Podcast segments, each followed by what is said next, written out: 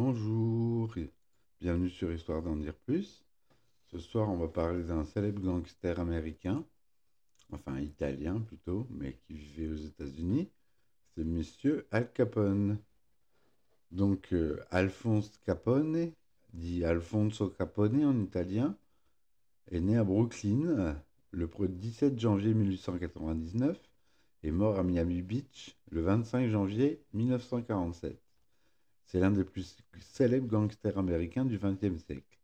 Surnommé Scarface, le balafré, il fait fortune dans le trafic d'alcool de contrebande durant la prohibition dans, les années 20. D'origine italienne et parrain de l'Outfit de Chicago de 1925 à 1931, Al Capone contribue fortement à l'émergence du système de mafia, usant de la corruption des policiers et de la justice des figures politiques ainsi que des menaces physiques pour éviter les témoins à charge, et n'hésitant pas à avoir recours à l'assassinat. Ces activités criminelles sont prises pour cible par le gouvernement fédéral après le massacre de la Saint-Valentin, on y reviendra après, une tuerie visant ses principaux rivaux de Chicago. Ces affaires sont malmenées par l'intervention des Incorruptibles, groupe de policiers sous la direction de l'agent du Trésor Elliot Ness, donc, petit aparté, il y a un film euh, qui est sorti avec Kevin Costner euh, qui s'appelle Les, Incorruptibles, qui est très bien, je vous conseille de le voir, qui raconte très bien l'histoire euh, d'Al Capone. Voilà. Ayant toutefois échappé à un procès jusqu'alors, grâce à la mainmise de son organisation sur les forces de l'ordre, il est enfin arrêté grâce à l'enquête de l'agent spécial du service d'enquête de l'Internal Revenu Service Frank G. Wilson. Le juge James Herbert Wilkerson le condamne le, 24 octobre 1931 pardon, à 17 années de prison, dont 11 ans ferme. Personnage emblématique de l'essor du crime organisé dans les États-Unis de la Prohibition, il contribue à donner à Chicago des années 20 et 30 sa réputation de ville sans foi ni loi. Al Capone est devenu l'archétype du gangster. Son mythe se développe avec Scarface de Howard Hawks dès 1932, ce qui lui vaut une réputation quelque peu surfaite. La légende dépassant parfois la réalité. Ses parents sont originaires de Naples. Fuyant la misère de son pays natal, ils vont, comme beaucoup de leurs compatriotes, tenter leur chance en espérant réaliser le rêve américain. Son père, Gabriel, né en 1864, est mort en 1920, est barbier dans la ville italienne de Castellamara di Stabia. Il devient alors caissier dans une épicerie, puis réussit à ouvrir un salon de coiffure qui fait office de barbier. Sa mère, Tesera Capone, née Bandiera, est morte le 29 octobre novembre 1952. Catholique et très croyante, passa son enfance dans la ville d'Angri, dans la province de Salerne, devient couturière. Ils arrivent à New York en 1893 avec deux enfants en bas âge et un troisième à venir. Vincenzo, rebaptisé James, Raphaël, rebaptisé Ralph, et Salvatore, rebaptisé Frank. Al est le quatrième d'une fratrie qui compte finalement en tout neuf frères et sœurs, ses cadets étant Amadeo, rebaptisé John, Umberto, rebaptisé Albert, Mathieu, Rose et Mafalda. Ils suivront presque dans toutes ses activités criminelles. La famille de Capone émigre, brièvement au Canada pardon, avant de revenir s'installer à New York dans 1894 dans un appartement vétuste de l'arrondissement de Brooklyn au 95 Navy Street, près du chantier naval de Newark Navy Yard. Alphonse Capone déménage plusieurs fois avec sa famille au cours de son enfance, restant néanmoins toujours à New York. Gabriel Capone est naturalisé américain en 1906, malgré de bons débuts scolaires dans les écoles paroissiales catholiques pour immigrer à la discipline stricte. Alphonse quitte l'école à 14 ans après avoir frappé un professeur. Sa famille ayant déménagé au 21 Garfield Place, un de ses voisins, Johnny Torrio, un patron de la pègre, numéro du Five Point Gangs, qui contrôle la loterie du quartier italien, ainsi que plusieurs bordels et tripots. et qui pour qui le jeune Hal a déjà compris les petites missions et devient son mentor. Adolescent, il effectue des petits boulots, tireur de chaussures, commis dans une confiserie ou coupeur de papier, et rejoint des petites bandes du quartier qui se livrent au vol, aux raquettes et aux paris clandestins.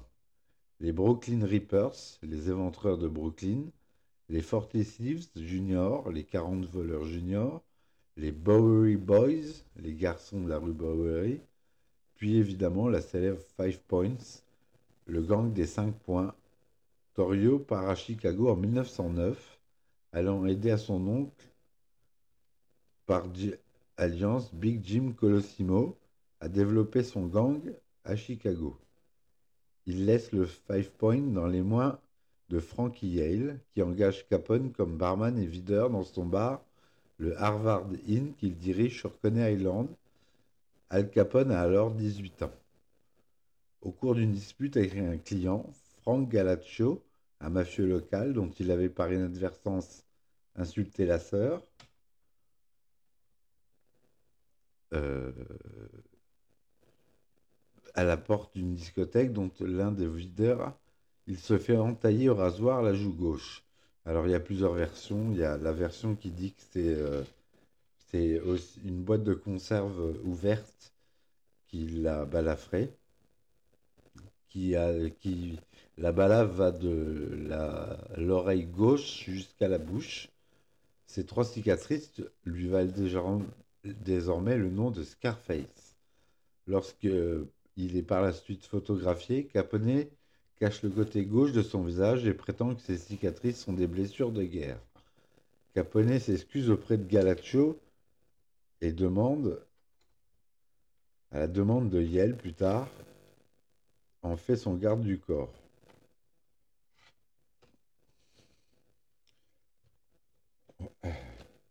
Le 30 décembre 1918, il épouse la femme d'origine irlandaise du nom de Mae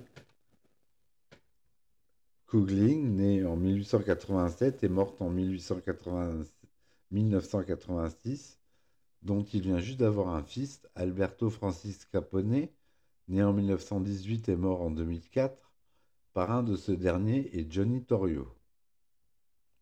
Voulant un emploi respectable pour sa famille, il déménage pour Baltimore, où il trouve un emploi de comptable pour la firme de construction Peter Aiello.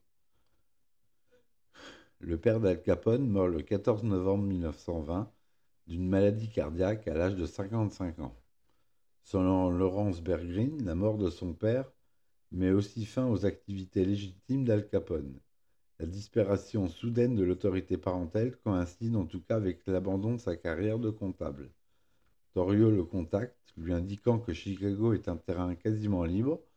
Il vient de prendre le contrôle de l'organisation de son oncle après l'avoir fait assassiner, et il l'invite à le rejoindre sur place. C'est à Chicago que Capone, Capone collabore avec Torio, commence son ascension vers les hautes sphères du crime organisé. À l'arrivée d'Al Capone, l'organisation de Torio est déjà une affaire très rentable, rapportant 10 millions de dollars par an grâce à la bière, aux jeux et à la prostitution. Le gang compte environ 700 à 800 hommes. Al Capone commençait là-bas à l'échelle comme rabatteur à l'entrée d'une maison close. C'est probablement là qu'il rencontre Jake Guzik, membre d'une famille juive s'occupant du proxénétisme. Il se lie rapidement et Guzik devient le trésorier de l'organisation. En 1922, ayant ainsi montré ses bonnes dispositions, devient le bras droit de Tornio. Il est rejoint par son frère Ralph. Al Capone devient le patron des 4-2 et associé de Torio. Il reçoit un salaire de 25 000 dollars par an, ce qui est énorme. Hein, si on revient au dollar euh, actuel, c'est énorme. En 1923, poussé par l'élection de William Emmett Dever, maire peu coopératif qui avait fait fermer 7000 bars clandestins, Torio et Capone déplacent leur quartier général du 4-2 jusqu'à Lawton Inn à Cicero dans le banlieue de Chicago, et donc hors de la juridiction du maire de Chicago. Le secteur était dominé par la centrale Western Electric qui employait 40 000 personnes et payait bien. La population avait donc beaucoup d'argent à dépenser dans les officines de Paris et les bars d'Al Capone. Mais Cicero abrite aussi une importante communauté tchèque, habituée à la bière bohémienne fourrie par les O'Donnell du quartier ouest. Les O'Donnell n'ont pas rejoint Torio et considèrent Cicero comme faisant partie de leur territoire, sans les informer de ce que le plus aimant élémentaire courtoisie professionnelle aurait dicté. Torio reste l'étendue de leur pouvoir en installant une maison de passe sur Roosevelt Road. La police locale, à la demande des O'Donnell, a fait promptement fermer les O'Donnell. Les O'Donnell, désapprouvant la prostitution, ils autorisent le jeu, mais uniquement sous la, forme de machines à sous. Contrôlé par un élu local nommé Eddie Vogel, Torio veut se venger de la fermeture de son bordel et envoie le shérif du comté de Cook confisquer les machines à sous de Vogel. Torio ensuite organise une rencontre avec Vogel et les O'Donnell et négocie une trêve. Les machines sont alors rendues et Torio accepte de ne pas ouvrir de maison close à Cicero. Il permet aussi aux O'Donnell de continuer la distribution dans certains quartiers de la ville en échange le syndicat obtient l'autorisation de vendre de la bière dans les restes de la ville et d'ouvrir des casinos et des cabarets où il veut. Ayant pris pied dans, le Cicero, Torio insiste sur les affaires à la charge d'Al Capone et repart pour l'Italie avec sa mère et avec quelques millions de dollars. Il achète une villa pour la vieille femme, met le reste de l'argent dans une banque italienne et repart à Chicago. L'ascension d'Al Capone. En 1925, Torio est grièvement blessé au cours d'une fusillade et décide de prendre sa retraite en Italie. Abandonnant définitivement les commandes à Capone, la guerre impitoyable que livre celui-ci alors à ses adversaires des Bugs Moran et Amy West, ainsi que l'instauration sous sa férule d'une corruption organisée des autorités locales, lui assure une renommée internationale. En 1925 commence le règne de Al Capone sur Chicago. La mafia américaine, dirigée en majorité par des Italo-Américains, émerge en puissance dans les villes importantes des États-Unis. Grâce à la prohibition, le Sénat américain vote en 1918 en faveur de l'amendement 14 et 18 de la Constitution américaine. C'est dans l'objectif de réduire l'alcoolisme, d'augmenter aussi la productivité dans les usines et de diminuer les viols que la prohibition entre en vigueur le 17 janvier 1920. Le nom de l'amendement est le Voistod Act, du nom du représentant du, Minnesota, Andrew G. Voistod, son promoteur. L'alcoolisme était un énorme problème dans l'Amérique au XIXe siècle et en Europe. Depuis la démocratisation de la distillation au début du XVIIIe siècle, cherchant à combattre ce fléau, des ligues de tempérance se mettent en place à partir de 1824. La Women Christian Temperance Union, fondée en 1874, et l'Anti-Saloon League, créée en 1893, font du mouvement une force politique d'ampleur nationale soutenant les candidats aux, vues anti-alcool clairement affichées dans les élections locales et nationales. La WCT et plus tard l'ASL furent très efficaces dans leurs attaques pour le vente d'alcool au public. L'ASL effectue des collectes de fonds substantiels dans les églises de tout le pays. Nombre d'industriels éminents comme John Davidson Rockefeller ou même Henry Ford soutiennent le mouvement pour la prohibition. L'industrie des spiritueux sous-estime gravement le soutien du public dans l'interdiction de l'alcool. Le 18e amendement de la Constitution des, États-Unis est voté le 16 janvier 1919, quand les deux tiers des États américains votent alors en faveur de la prohibition. Cet amendement a force le loi, la loi le 17 janvier 1920, le décret Volstead de 1917 19 autorisant l'IRS à faire respecter l'amendement, l'âge d'or du gangstérisme à l'américaine peut débuter. D'un coup, les criminels se voient ouvrir le marché très lucratif de la contrebande de boissons alcoolisées. Al Capone, maître de Cicero. Le premier défi auquel Capone doit faire face est la prise en main de la ville de Cicero, commune limitrophe de Chicago. L'occasion se présente lors de l'élection municipale de 1924 qui oppose le démocrate Rudolf Hurt et le républicain Kiena. L'élection aura lieu le 1er avril. Al Capone met tout son poids du syndicat dans la balance pour favoriser Kiena il installe toute sa famille à Chicago, ses frères, ainsi que son cousin Charlie Fischetti. Aide à la campagne musclée en faveur du Clénat et des autres candidats soutenus par les gangs. Ils sont assistés dans cette tâche par 200 hommes de main installés autour des bureaux de vote afin de terroriser les électeurs. Dans les circonscriptions traditionnellement démocrates, ils vont jusqu'à vider les urnes pour les bourrer de bulletins de leurs candidats. La violence de ces opérations et la rumeur de la fraude remontent jusqu'au compte du comté et Edmond J. Jarecki qui déploie une force de 70 policiers en civil et en voiture banalisée, ayant l'ordre d'aller chercher les responsables à Cicero. La première personne qu'ils aperçoivent en passant devant la centrale électrique est Frank Capone, frère de Hal. Ils freinent et sortent de leur véhicule. Croyant l'attaque d'un gang rival, Frank tente de sortir son arme, mais il est littéralement coupé en deux par la décharge de plusieurs fusils. La police vide leurs armes sur son cadavre et le laisse là. Frank Capone avait 29 ans. Le gang lui organise de superbes funérailles dans un cercueil plaqué en argent, et la petite maison Capone de South Park Prairie Avenue est décorée de 20 000 dollars de fleurs. Chiara élu, Capone est maintenant le maître de Cicero. Et voilà comment commence l'empire d'Al Capone. Al Capone bâtit alors ce véritable empire la base des opérations est Lawthorne Inn, au 4833e de la 22e rue, à Cicero. L'attaque qui a coûté la vie à Franck a pour conséquence la sécurisation d'endroits. Des hommes armés montent la garde dans le hall, des volets blindés sont posés aux fenêtres. Al Capone contrôle à présent 161 bars clandestins et 150 tripots à Cicero. L'un d'entre eux, Lawthorne Smoke Shop, situé dans l'Autornine, lui rapporte quelques 50 000 dollars par jour. Il possède aussi 22 maisons de passe, ne se sentant plus lié à l'accord passé avec les O'Donnell. Ce sont des établissements de dernière catégorie où les filles se vendaient pour 5 dollars et les clients restaient assis sur des bancs de bois.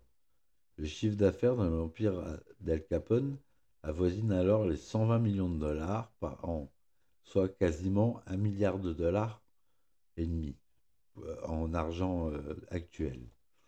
Mais les coûts de fonctionnement sont bien trop élevés. Les pots de vin et la police représentent 30 millions à eux seuls. Malgré tout, les bénéfices restent colossaux.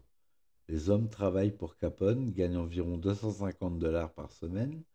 Comparé aux, employés de la Western Electric, ils sont riches. Al Capone a 25 ans, porte des costumes à 5000 dollars.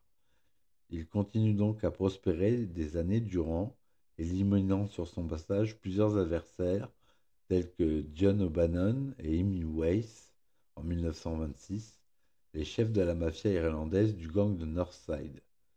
De 1925 à 1932, au plus fort de la prohibition, Al Capone est le patron de l'industrie du vice à Chicago.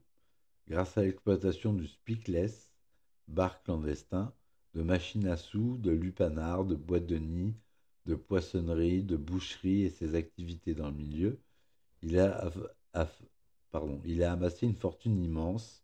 Selon les estimations de l'État fédéral, le chiffre d'affaires de son gang atteint 120 millions de dollars de l'époque, ce que je vous disais, l'équivalent de 1,5 milliard de dollars en 2011. Ces méthodes d'intimidation sont tel que, faute de témoins à charge, il n'est jamais poursuivi, même pour des crimes notoires. On considère généralement que Capone a eu un effet appréciable sur la victoire du maire républicain William Hale Thompson à l'élection municipale de Chicago, notamment lors de la course à la mairie de 1927. Lorsque Thompson fait campagne pour une ville plus ouverte, laissant entendre à un môme, à un moment donné, qu'il rouvrira, rouvrira les salons illégaux. Une telle proclamation a aidé la campagne à gagner le soutien de Lutfit, il aurait accepté une contribution de 250 000 dollars de la part d'Al Capone. En 27, à la suite d'un procès opposant Sullivan, un gangster opérant dans la vente d'alcool illicite, au ministère public des États-Unis, la Cour suprême fait passer une loi autorisant le fixe à taxer les revenus de la vente illicite d'alcool, au même titre que n'importe quel autre revenu. La loi devient vite une arme puissante contre les trafiquants. Ils peuvent à présent être envoyés en prison pour fraude fiscale s'ils ne déclarent pas la totalité de leurs revenus. En revanche, s'ils les déclarent, ils admettent eux-mêmes la participation à des activités illégales. Le bureau du procureur fédéral à Chicago estima alors à 105 millions de dollars le chiffre d'affaires de l'organisation de Capone au titre de trafic d'alcool, de jeux, du proxénétisme, des raquettes sur lesquelles personne n'avait payé d'impôts. Al Capone, alors en train de se disputer et emprunter souvent de fausses identités, il est donc difficile de se l'inculper. Le massacre de la fameuse Saint-Valentin. En 1929, Al Capone contrôle l'ensemble de la ville de Chicago, à l'exception des quartiers nord qui sont sous la coupe du gang du North Side, appelé aussi les Northsiders, désormais dirigé par Bugs Moran. Al Capone, qui convoite et contrôle la ville, et subit plusieurs tentatives d'assassinat, met en place une opération, probablement imaginée par Jack McGum, pour éliminer Bugs Morgan et les membres clés de son gang. Capone quitte Chicago par la Floride, confiant l'exécution du plan à la charge de McGun, se tenant pour sa part un alibi parfait. Le quartier général de, Moran était le garage de la SMM Cartage Company dans le quartier de Lincoln Park. Al Capone doit donc être certain que Moran et ses hommes sont réunis avant d'agir. Pour amorcer le piège, il a demandé à un braqueur de cargaison de Détroit de proposer à Moran de lui vendre un camion de whisky. Mais Moran a accepté et demande ce qu'on lui ramène le camion au garage à 10h30 du matin le 14 février, jour de la Saint-Valentin.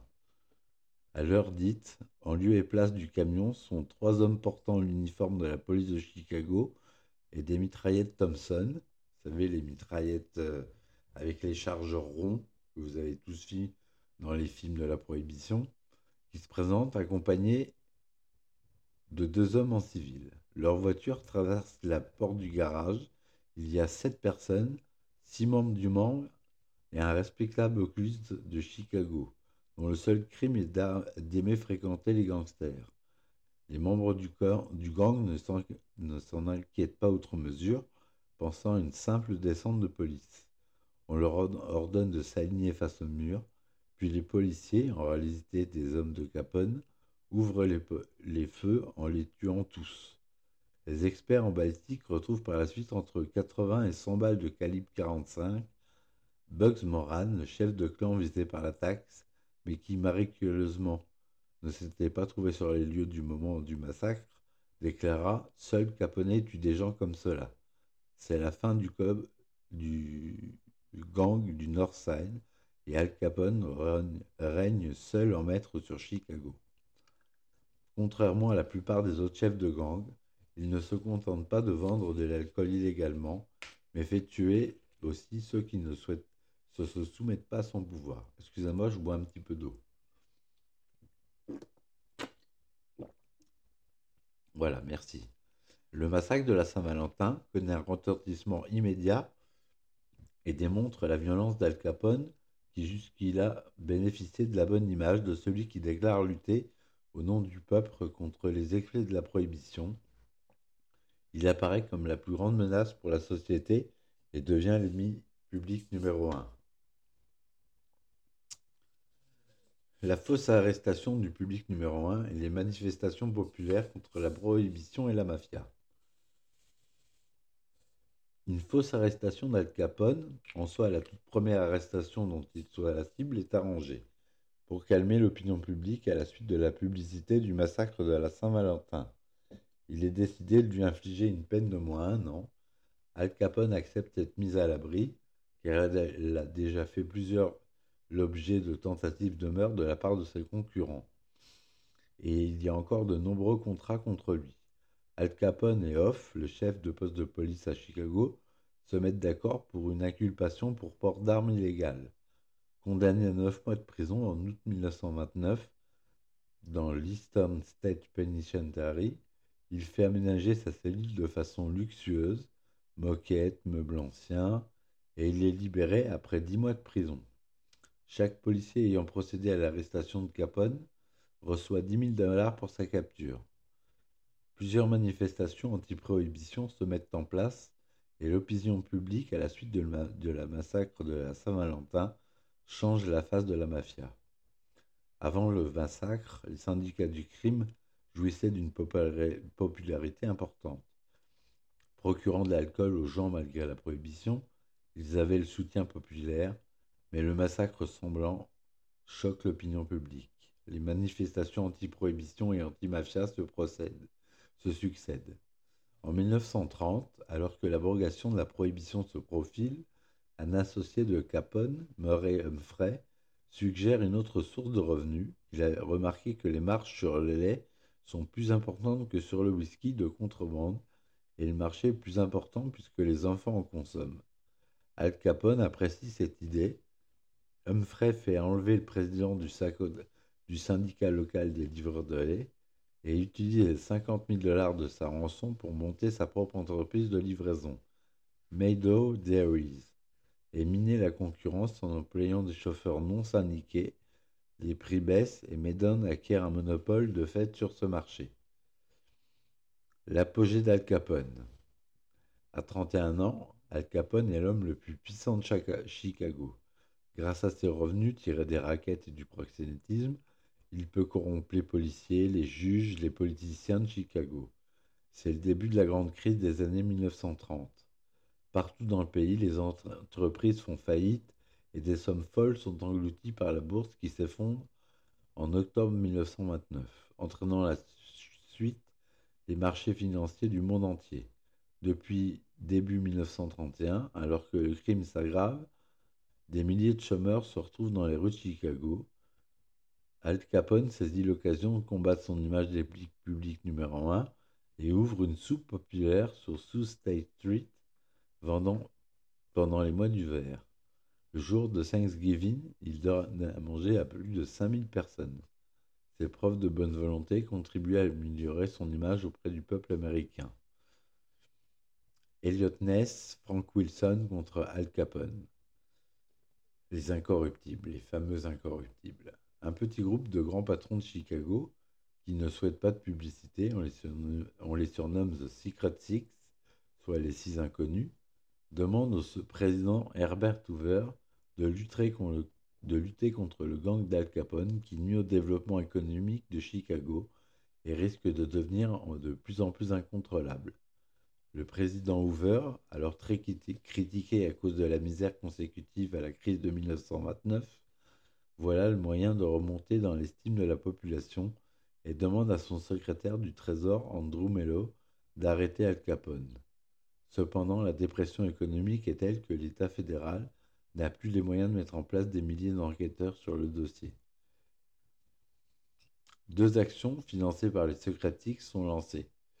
Une action publique du FBI confiée à Elliot Ness, un homme de 29 ans, séduisant, athlétique, intelligent et de réputé honnête, on lui demande de monter une équipe du bureau de la prohibition constituée d'une dizaine d'agents réputés incorruptibles. Ils devront mener des actions afin de désorganiser les activités économiques d'El Capone, détruire ses brasseries clandestines et réunir des preuves pour le faire condamner lors d'un procès. Les actions d'Eliot Ness et ses hommes contre les milliers d'employés d'Al Capone seront médiatisées pour afficher la volonté du pouvoir fédéral de lutter contre la mafia. La localisation des brassiers clandestines étant secrète, Elliot Ness part de l'idée de suivre les, fûts de bière vides depuis un bar clandestin, ceux-ci étant probablement réutilisés.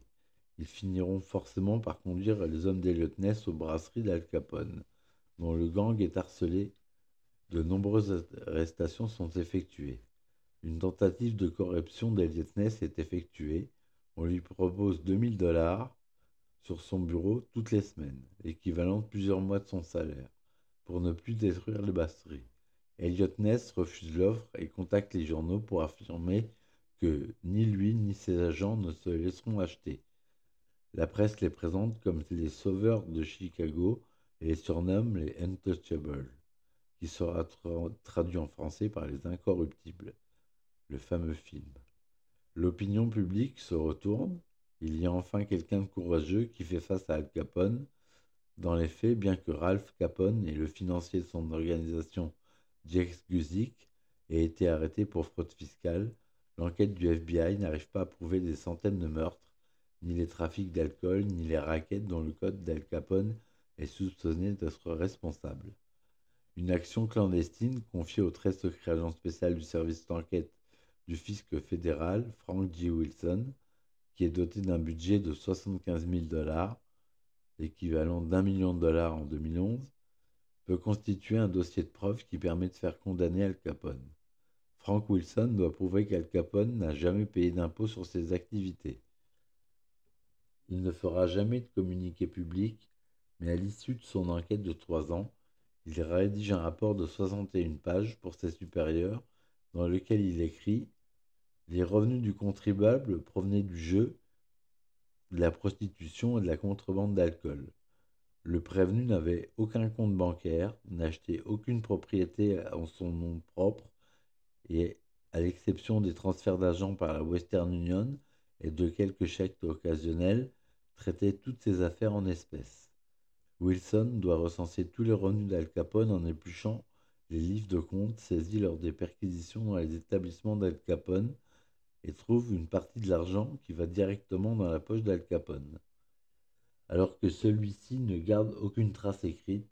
Il est un des hommes les plus riches d'Amérique, bien que sur le papier il, ne dispose d'aucun revenu. Tous les témoins importants sont soit hostiles, soit effrayés par les menaces ou la crainte de représailles. En 1930, Frank Wilson, retrouvé par hasard, a retrouvé par hasard des documents oubliés issus d'une perquisition réalisée en 1926 dans le tripot Smoke Shop, une écriture sur un livre de compte indique Frank a payé 17 500 dollars pour Al Capone.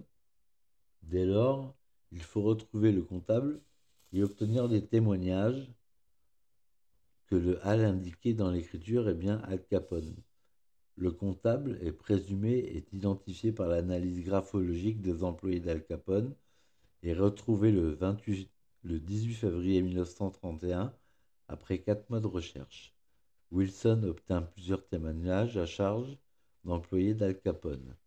Un contrat est lancé sur sa tête, mais les autorités fédérales le découvrent et convainquent Capone de l'annuler, en lui faisant savoir par Johnny Torrio qu'il serait tenu personnellement responsable de tout ce qui pourrait arriver de fâcheux à leur agent Wilson, qui se concentre sur les dépenses d'Al Capone les comparant méticuleusement à ses revenus déclarés, et finit par chiffrer les revenus réels d'Al Capone sur la période de 24 à 29 à 1 35 650 dollars US.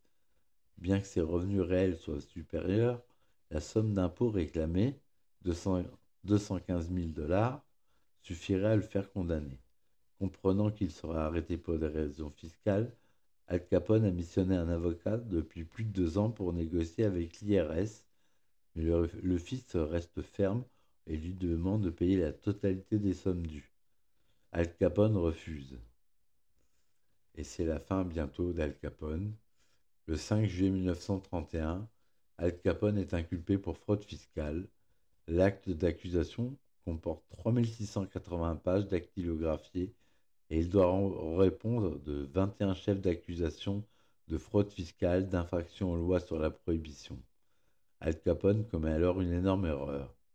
Alors qu'il dispose d'un avocat fiscaliste, mais dont il trouve les honoraires trop élevés, il le remplace par deux avocats qu'il connaît bien, mais qui ne sont pas habitués aux procédures fiscales. Les avocats qui espèrent tirer d'affaire leurs clients, grâce au paiement d'une partie ou totalité des sommes du plaide coupable, pensant qu'il s'en tirera facilement. Mais le juge Jeb Herbert Wilkerson rejette la requête des avocats. Cette procédure, selon lui, est impossible dans un tribunal fédéral. Les avocats changent une première fois de stratégie et Al Capone plaide coupable en échange d'une peine de 30 mois de prison. Frank Wilson, inquiet de la résistance de ses témoins, tente de convaincre le juge d'accepter cet accord. Al Capone est alors très confiant et annonce la bonne nouvelle à ses amis. Mais le juge refuse de le plaidoyer de la culpabilité et renvoie Al Capone et ses avocats devant un jury. Le procès de l'ennemi public numéro 1 débute le 6 octobre 1931 et des milliers de personnes viennent au tribunal pour y assister. Les avocats changent une seconde fois de stratégie. Al Capone plaide finalement non coupable.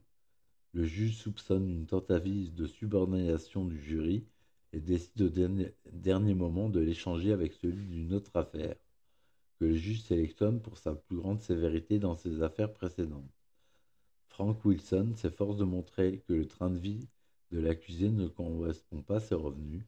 Il craint que ses avocats de la défense demandent et obtiennent que la pièce principale du dossier d'accusation, le livre du compte du smoke shop, soit déclarée irrecevable à cause du délai de prescription, car les impôts concernés auraient dû être payés en 1924, soit sept ans auparavant.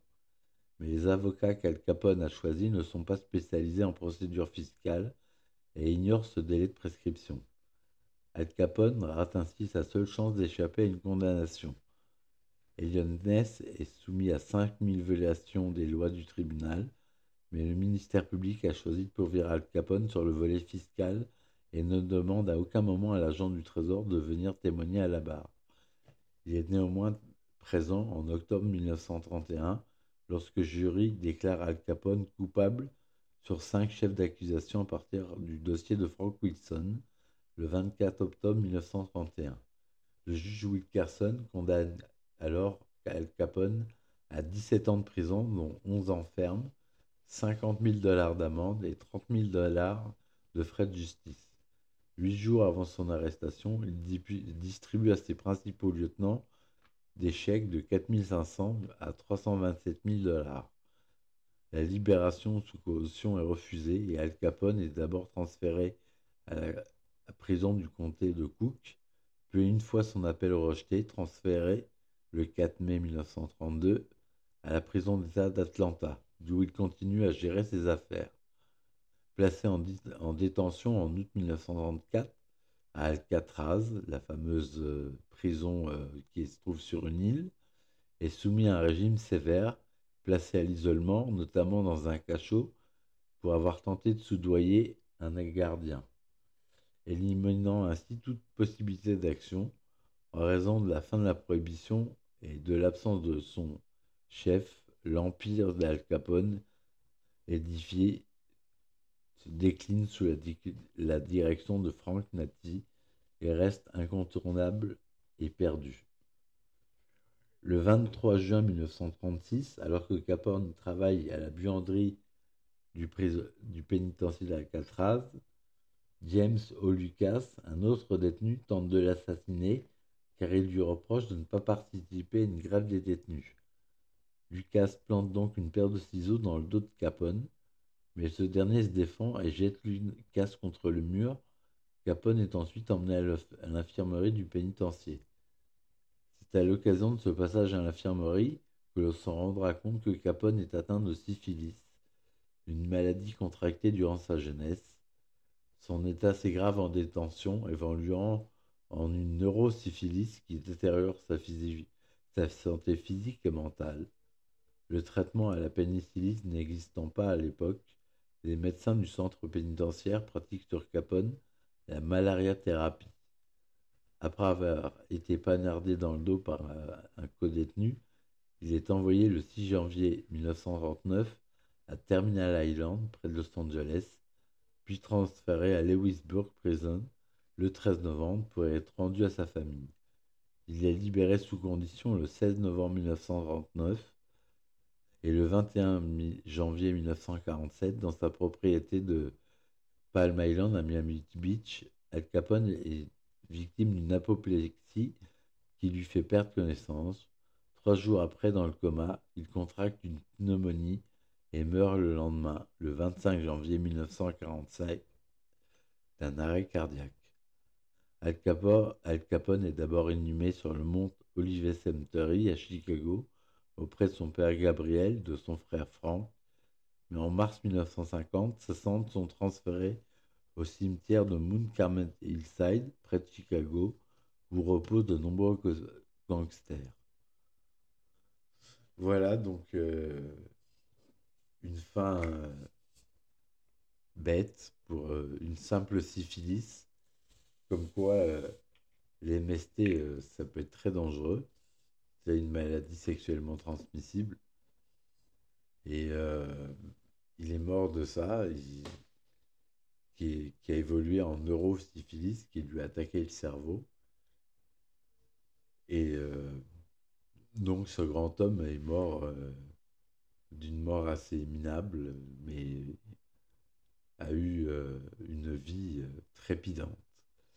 Voilà, j'espère que ce podcast vous aura plu. N'hésitez pas à revenir voir pour d'autres épisodes. Je vous remercie de m'avoir écouté. Je vous dis à bientôt sur Histoire d'en dire plus. Bonne soirée et ciao ciao